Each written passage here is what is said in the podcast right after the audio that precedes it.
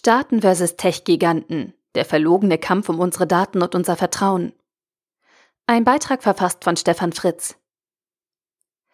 Seit den Snowden-Enthüllungen im Jahr 2013 wissen wir, dass Staaten, einfach an die USA, sich entschlossen aller technischen Möglichkeiten bedienen, um private und Unternehmensdaten konsequent und systematisch auszuspähen und zu ihrem eigenen Vorteil zu nutzen. Damals haben sich die USA mit ihren großen Plattformunternehmen verbündet, um über direkte und dauerhafte Hintertüren an den Datenflüssen bei Google, Facebook und Co zu partizipieren.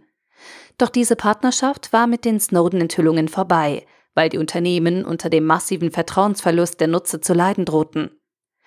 Apple, Microsoft und auch Google haben sich in unterschiedlicher Form gegen die Datenherausgabe von staatlich angeordneten Kontrollen gewehrt. Apple beispielsweise mit dem Konzept der Verschlüsselung der Geräte und einer perfekten Publicity 2016 im San Bernardino-Fall, als der Konzern sich gegenüber dem FBI erfolgreich geweigert hat, die Daten in einem Strafverfahren herauszugeben.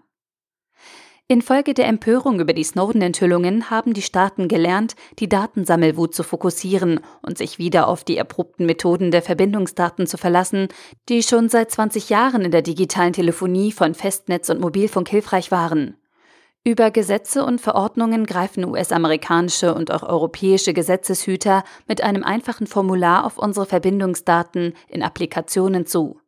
Wer hat wann, von wo, mit wem eine iMessage, WhatsApp oder eine Twitter-Nachricht ausgetauscht? Da ist es unter dem Aspekt der Kontrolle und Machterhaltung nicht mehr erforderlich, wirklich zu wissen, was in der Nachricht steht. Microsoft zeigt Geschäftssinn und setzt sich seit Juli 2016 immer wieder perfekt in Szene. Damit demonstriert es seinen Businesskunden in Europa, wir geben eure Daten nicht an die US-Behörden heraus. Nach der vertrauensschädigenden Gier vor Snowdens Zeit ist es den Konzernen in den letzten Jahren gelungen, etwas von dem verlorenen Vertrauen der Kumpanei von Staaten mit Plattformunternehmen bei den Konsumenten und Geschäftskunden wiederherzustellen und sich sehr geschickt von den datengierigen Staaten zu differenzieren.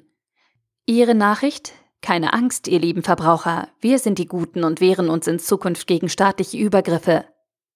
Mit der zum 28. Mai 2018 in Kraft tretenden DSGVO schafft es die EU, die großen und kleinen Internetunternehmen ein Stückchen mehr an die Kette zu legen und stärkt damit massiv die Rechte der Verbraucher. Das deutsche Konzept des Erlaubnisvorbehaltes, es ist alles verboten, was nicht ausdrücklich erlaubt ist, gilt damit formal auch für US-Giganten und nicht nur für deutsche, sondern für alle europäischen Verbraucher.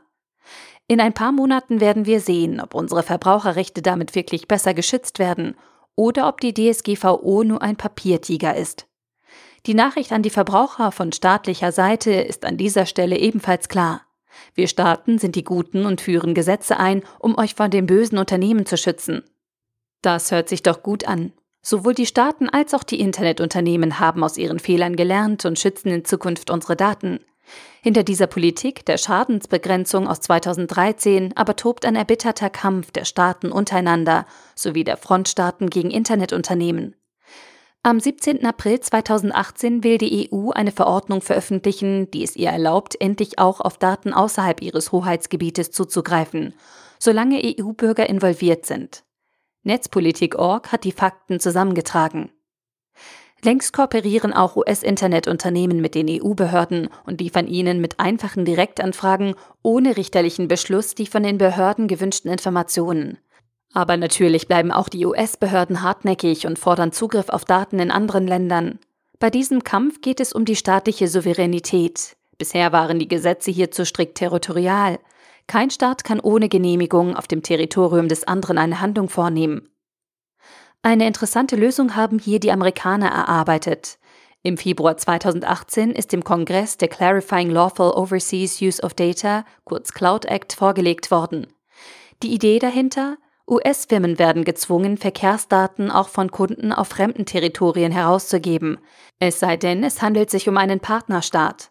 Partnerstaaten sollen bisher vor allem die EU-Staaten werden können, denn nur so ermöglicht die US-Regierung ihren Unternehmen die Einhaltung der DSGVO. Der Rest der Agenda findet dann sicherlich hinter verschlossenen Türen statt. Der deutsche Vorschlag einer Notifikationslösung findet in der internationalen Politik keine Freunde. Hier müsste ein ermittelnder Staat den betroffenen, in seiner Souveränität verletzten Staat nachträglich um Erlaubnis fragen. Die Daten sind dann schon lang übertragen, Aber so soll das Gleichgewicht der Mächte zwischen Staaten und ihrer Souveränität flexibel aufrechterhalten werden. Ein interessanter Vorschlag, der zeigt, um wie viel es hinter den Kulissen geht. Noch dürfen die Amerikaner hoffen, dass sie mit ihrer politischen und wirtschaftlichen Vormachtstellung die Regeln diktieren und der Cloud Act in den nächsten Monaten unter Ausschluss der Öffentlichkeit eingeführt wird. Den Firmen ist es inzwischen egal, denn nach den Wild West-Zeiten mit geheimen Absprachen in Hinterzimmern gibt es jetzt recht klare gesetzliche Anforderungen, an die sich die Unternehmen bei der Herausgabe von Bewegungsdaten und Beweismitteln zu halten haben.